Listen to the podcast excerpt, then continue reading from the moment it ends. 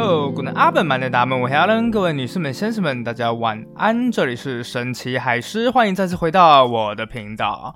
哇，万万没有想到啊！哦，我周更了，在这边我都不禁的钦佩起我自己的勤奋，来帮我自己鼓鼓掌。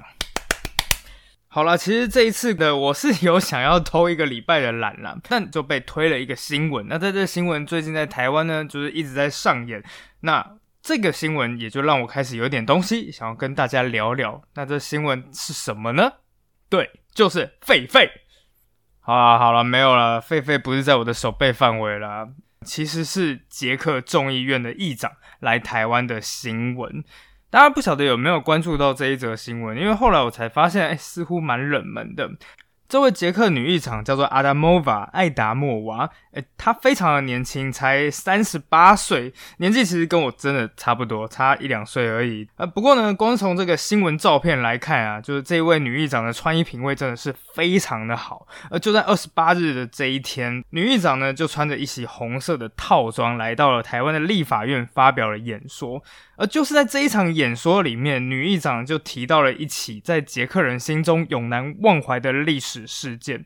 他说，一九六八年八月二十一日，捷克斯洛伐克的居民在漆黑的夜晚中醒来，就看到了克里姆林宫派出来的占领军抵达了我国的城市跟乡村。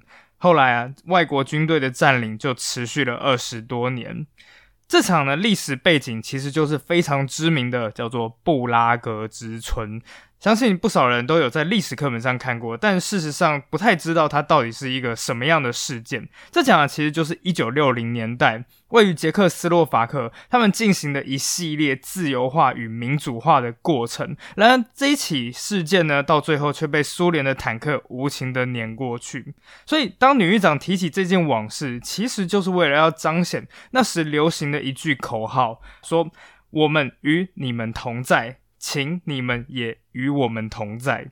台湾与捷克，这看起来像是相隔万里的两个国家，本身却拥有着如此相似的命运。也就因为这样，女狱长才在演讲中说：“我想向你们保证，我们与你们同在，继续跟你们同在，在任何情况下，我们都会与你们同舟共济。”而今天我们要紧急插播的，就是这场发生在一九六八年的布拉格之春。究竟这以民主化为起点，最后却以苏联坦克入侵作为终结的事件，到底是怎么发生的？而捷克人又从中获得了什么教训呢？就让我们一起看下去吧。在故事开始前，也请记得按赞、订阅海狮说，了解生活里面的小小故事与历史。如果喜欢的话，也请不吝分享给你的亲朋好友哦。好，那我们就开始吧。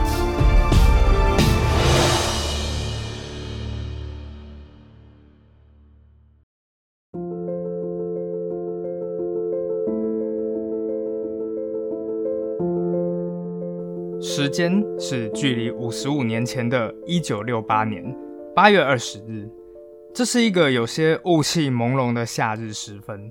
捷克斯洛伐克首都布拉格，到处都挤满了来自西欧和美国的年轻游客。就在八天前，美国的《纽约时报》才报道说，就在今年夏天啊，布拉格是所有三十岁以下的人最想去的地方。而实际情况看起来也真的是如此啊！年轻人纷纷聚集在布拉格的老广场，一边看着天文钟，一边享用着啤酒和葡萄酒。这一切都标志一个无忧无虑的夏日时分。然而，就在隔着一条河以外的捷克共产党总部里面。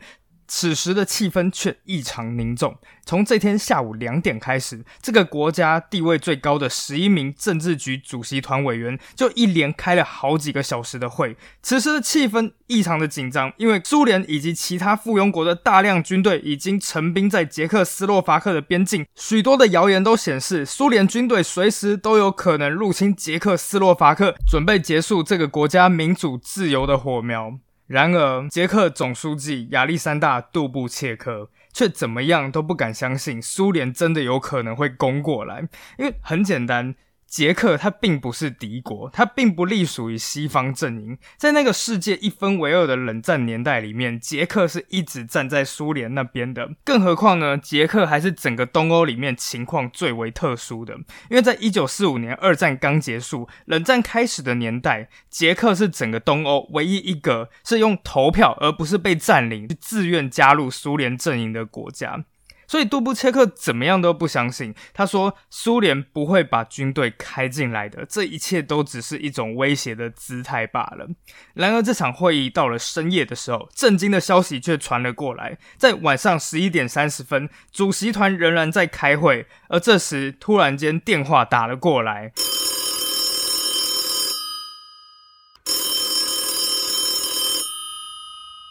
总理接起了电话，是国防部长打来的。他气急败坏的跟总理讲说：“苏联军队已经越过了边界，即将占领我们的国家。”总书记杜布切克听到之后，眼里顿时涌出了泪水。他惊呼道：“我终其一生都在致力于与苏联合作，然而他们竟然真的对我这样做了。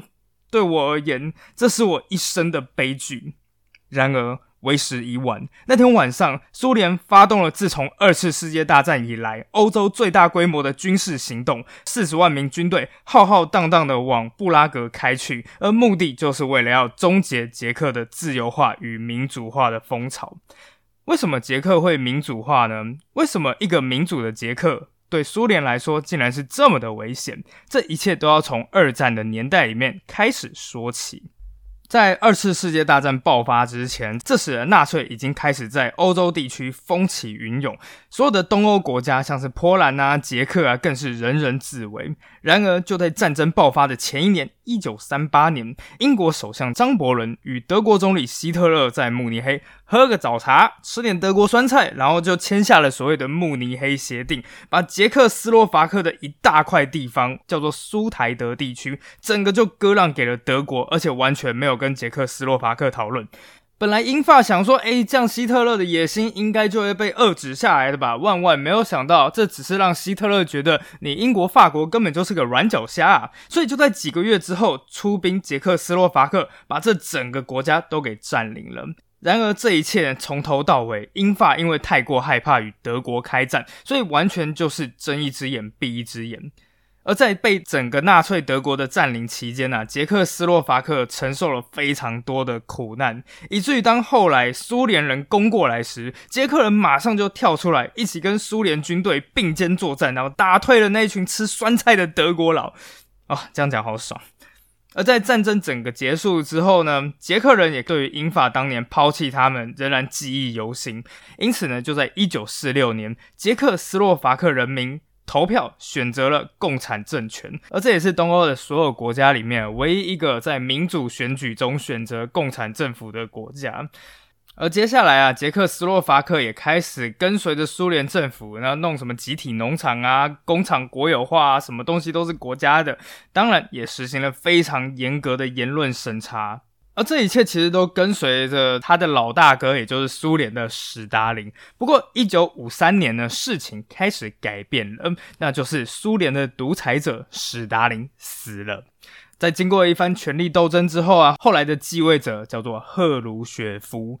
这个权力斗争的故事非常好看，那大家如果有兴趣的话，你们可以去听听我之前有一集叫做《另外一场二十大》，它其实就是在讲史达林过世之后，赫鲁雪夫如何经历过一连串的权力斗争，获得了位置。在这连接呢，我就放在下面。好。之后啊，在赫鲁雪夫上台以后，之前那种被史达林压抑了几十年的愤怒彻底爆发出来，让赫鲁雪夫呢，在一九五六年的一场共产党大会上面，当着几千名来自全世界各个国家的共产党代表，骂了史达林整整四个小时。啊，他领导无方啊，他自我吹嘘啊，他胆小如鼠啊。那个时候啊，所有的共产党代表全部都被吓得面如死灰，有些人啊，甚至连吞了四颗心脏病的药片，也不知道最后他到底心脏病发了没。反正总而言之呢，赫鲁雪夫不但却疯狂的 diss 他的前任史达林，也开始对史达林之前的政策做了一连串的改革。所以在农业方面啊，赫鲁雪夫就看到，哎，美国赚很多钱哦，那这些钱是从哪里来的？哦，原来是靠种玉米赚的。所以他也开始要求所有的苏联，哎。全部给我改种玉米。当时赫鲁雪夫呢，其实就把玉米捧到说啊，这所有的苏联经济全部都靠他了。呃，所以啦，在我们这种历史宅宅圈里面，就一直有人就是嘲笑赫鲁雪夫，叫他说什么啊，你这玉米地，那就是说他是玉米的皇帝之类的。对。好，然后在同一时间呢，也在文化上面开始出现了一些自由民主的声音。哎，听起来赫鲁雪夫的执政本来是一件好事，对吧？毕竟种玉米啊，发展经济啊，这真的是一件还不错的事情。但最尴尬的一件事情呢，是赫鲁雪夫只学到了皮毛，没有学到根本。为什么呢？因为好，他看到了在美国种玉米很赚。所以呢，他在苏联种玉米应该也会很赚吧？但事实上，在苏联种玉米会发生什么事呢？是的，会冻死啊！就。有有的时候，你真的就会觉得看历史真的很神奇。你原本以为那一些政府高官在施行什么政策之前，应该都是经过深思熟虑的吧？没有，真的不是这个样子。他们想都没有想，然后就这样做下去了。好，那结果后来到了寒风天呢，一些天才啊就开始在玉米田旁边一边瑟瑟发抖，一边点起了一堆堆的火堆，就是为了让玉米不要冻死。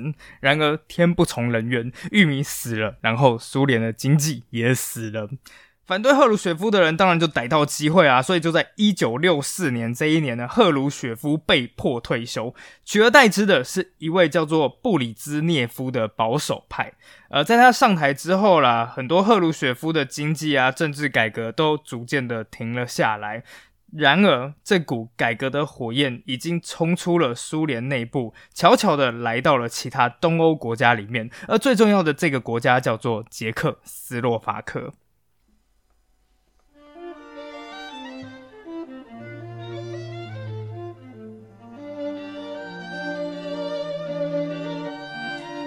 而在这之前啊，其实捷克也因为长期进行那种共产党式的计划经济啊，所以就把经济弄得一团糟，工厂效率非常的低落。毕竟努力工作也是领这样的钱，不努力工作也是领这样的钱，那我何必呢？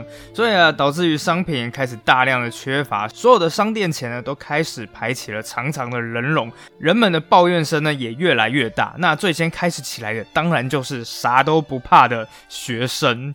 而事实上啊，一九六零年代就是学生运动的天下。当时啊，美国学生在抗议越战，法国的学生在抗议政府，德国的学生在抗议他们的爸妈，因为他们爸妈曾经加入过纳粹党。所以呢，捷克的学生也觉得，哎，那我们也来抗议一下。那抗议什么呢？哎，抗议宿舍暖气不暖，灯泡不亮。好，这听起来是有点像在开玩笑，但事实上一刚开始那种气氛真的是蛮欢乐的，就是一群的捷克学生呢就开始拿着蜡烛，举着布条，然后说开暖气，开暖气，但。万万没有想到，警察真的就拿起了棍棒，迎面就是对这些学生一顿痛揍，最后导致了大概五十名学生被送进医院。这件事情彻底引爆了学生的怒火呢，所以啊，学生也开始他们办的集会越来越大，诉求也越来越清晰。所谓要求就是自由，包括经济自由、言论自由、出版自由。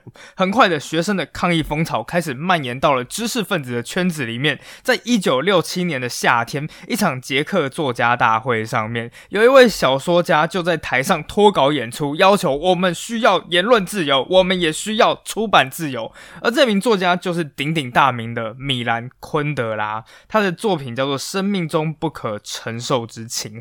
台下的人一听到，就开始立刻疯狂的鼓掌，但现场的共产党官员呢，则是面色铁青。虽然，到最后，在强大的民意压力之下，捷克共产党终于在一九六八年一月，整个换了领导班子，而接下来上台的就是我们前面提到的这一位亚历山大·杜布切克。当年呢，杜布切克有一个特色，就是他非常的年轻，才四十六岁。大家对他最大的印象就是，哎，笑得很腼腆啊，感觉就是无害无害的，跟海狮一样。好，没事。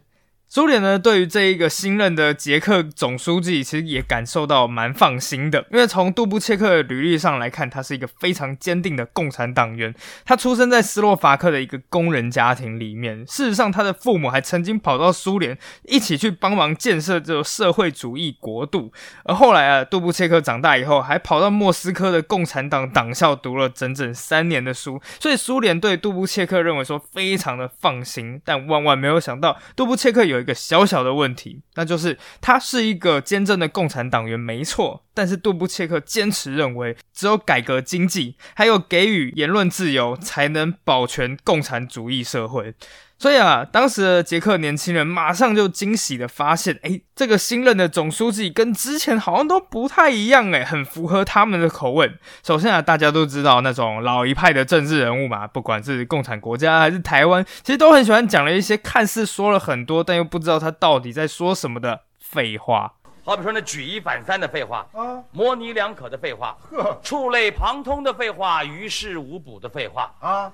但杜布切克就不会啊，他的谈话出乎意料的直截了当、简单明了。比方说有一次啊，杜布切克就直接讲到民主是什么东西。通常啊，对共产党国家来讲，民主这件事情要讲的非常模糊笼统，但他直接就讲，我们民主的目标不但是要让我们理解怎么样发表自己的意见，更要理解我们要如何对待别人和他们发表他们的意见。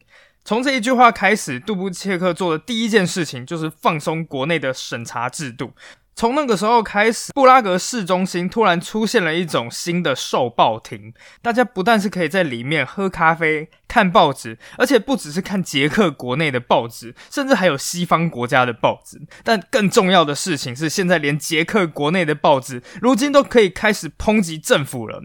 所以到了三月啊，整个国家开始欣欣向荣。这种自由的现象，在整个苏联集团里面都是没有出现过的。在这一个月里面，热情洋溢的改革者在整个国内举办了好几。百场的活动，而在布拉格的国会大厦里面呢，他甚至邀请了国内最高层的政治人物以及知识分子一起当着一万五千人的面前讨论着如何改革经济和改革社会。而电视台里面呢，更是连续播放了七个小时的辩论转播，这一切都标志着一个新的开始。人们到最后给了这种自由风气一个充满希望的名字，叫布拉格之春。很快的。杜布切克越来越受到民众的欢迎，认为他是真心的关心我们捷克斯洛伐克人民的福祉。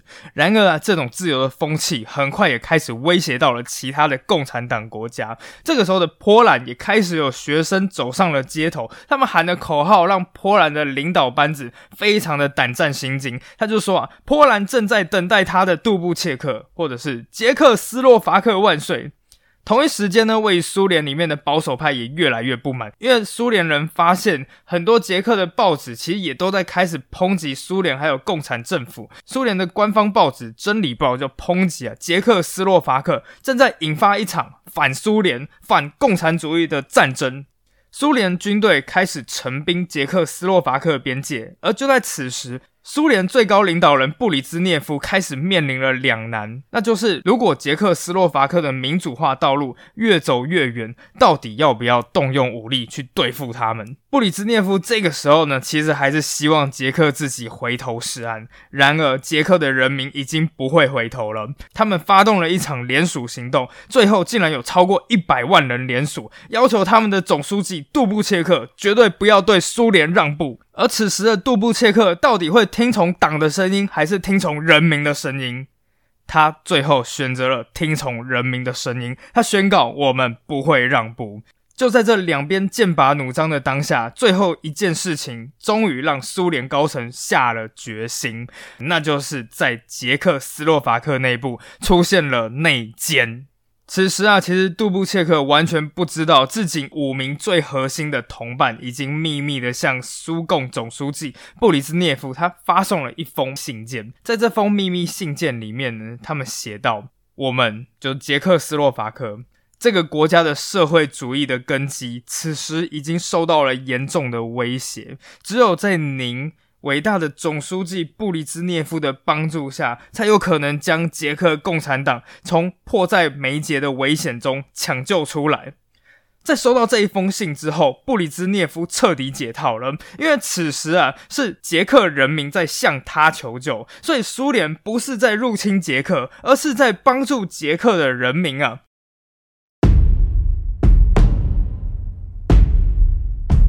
布里兹涅夫心意已决。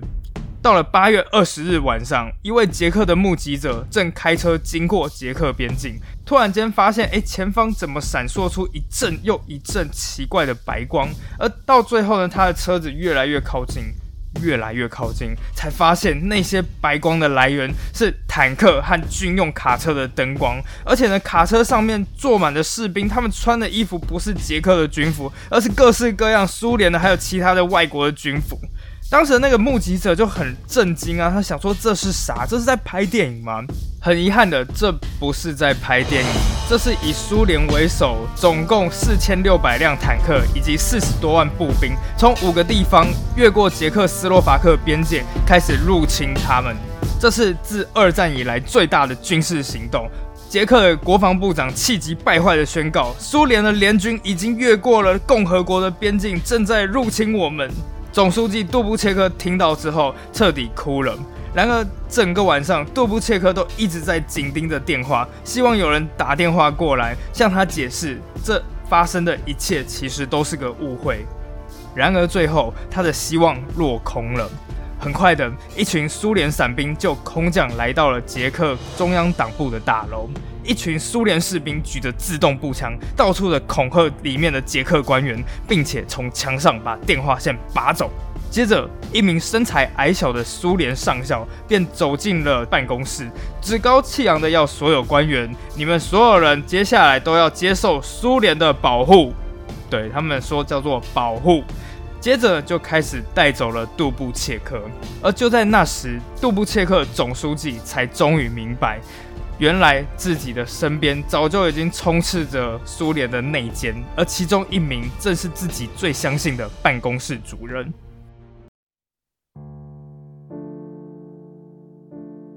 正如阿达莫瓦议长在立法院所说的那样，一九六八年八月二十一日，捷克斯洛伐克的居民在漆黑的夜晚中醒来。看到克里姆林宫派出的占领军抵达了我国的城市与乡村，捷克军队被下令不要反抗，但捷克民众不买单，他们整个炸锅了。成千上万的人如今涌向了布拉格的街头，而他们只有一个方向，就是广播电台。为什么是广播电台呢？因为他们知道苏联军队呢，通常在占领一个城市里面，一定会先攻占广播电台。所以呢，布拉格人民就开始建立了路障，他们把卡车、公共汽车全部都摆放起来，然后就形成一种障碍。自己呢，则是手勾着手，形成了人墙。时间一分一秒的过去，早上七点半，苏联坦克轰隆隆的开了过来。并且在前面的路障停了下来，而当苏联的坦克一停下来时，捷克的人民马上一涌而上，先是用外套和夹克遮住坦克的那种观察窗，就是想办法要拖住苏联坦克的行动；再不然呢，就是用自制的燃烧弹扔在坦克上面。所谓自制的燃烧弹，就是所谓的莫洛托夫鸡尾酒，可能就是汽油加上酒瓶，然后上面放一块抹布，点火之后就这样轰下去。这个其实是一个蛮有用的。燃烧装置。此时，整个布拉格的街头弥漫着浓浓的烟雾，而街道上遍地都是烧毁的汽车以及碎石块。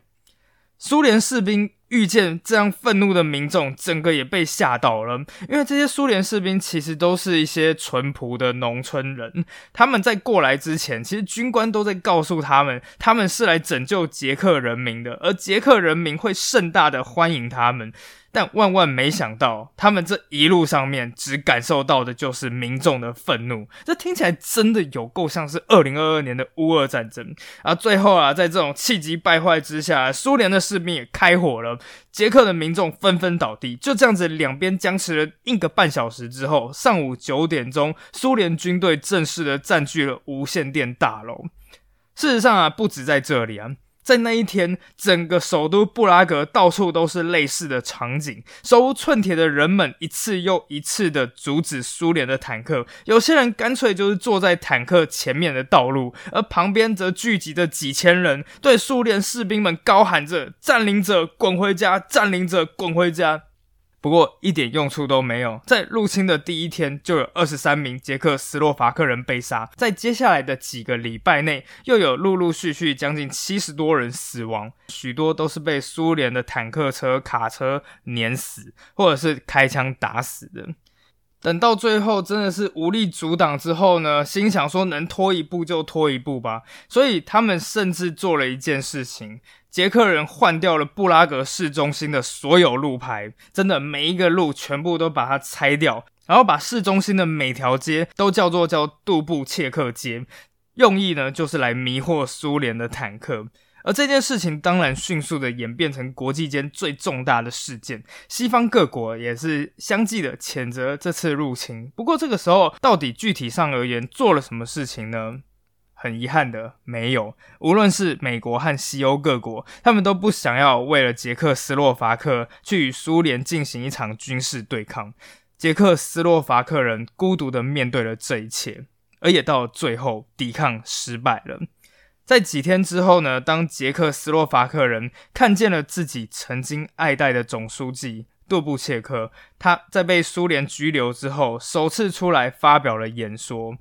演说里面，杜布切克要大家相信，这一切都只是暂时的措施而已，大家不要害怕。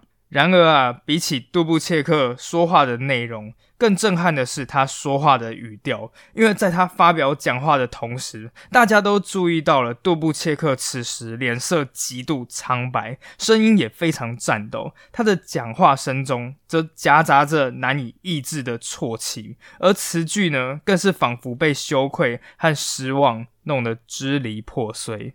人们立刻理解发生什么事情了。在入侵后的一个月，捷克就被迫限制媒体自由，而作家米兰昆德拉也写道：“此时，恐怖已经笼罩了整个国家，成千上万的人们逃离了捷克斯洛伐克，而留下来的人也只能无声的哀悼着，就如同当时一首流行歌的名字一样。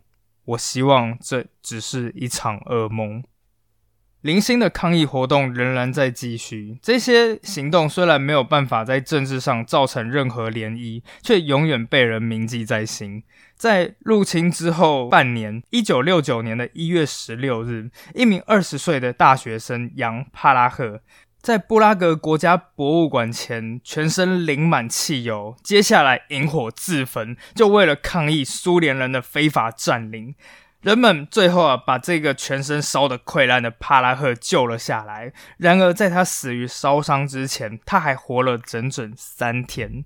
三天，对帕拉赫来讲，这三天势必就像是地狱一样。而之后，帕拉赫之死也震动了整个捷克斯洛伐克，高达五十万人去参加了他的葬礼。然而，坦克依旧在那里，一直到将近三十年之后，苏联垮台，而捷克也才终于获得了自由。